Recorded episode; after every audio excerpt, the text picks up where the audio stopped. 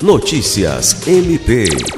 O Ministério Público do Estado do Acre, por meio da Promotoria Cumulativa de Manuel Urbano, instaurou um procedimento para apurar a possível prática de abuso de autoridade cometida por um agente da Polícia Civil contra uma médica plantonista na unidade de saúde mista do município.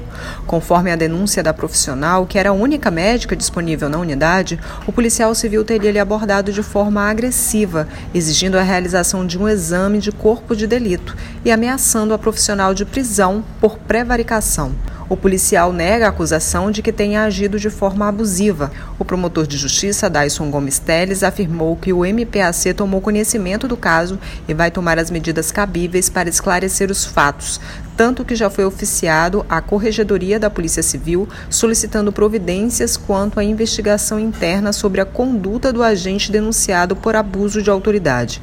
Além disso, serão ouvidos os depoimentos da médica e do policial denunciado, que serão considerados no processo de apuração das responsabilidades. Sâmia Roberta para a Agência de Notícias do Ministério Público do Estado do Acre.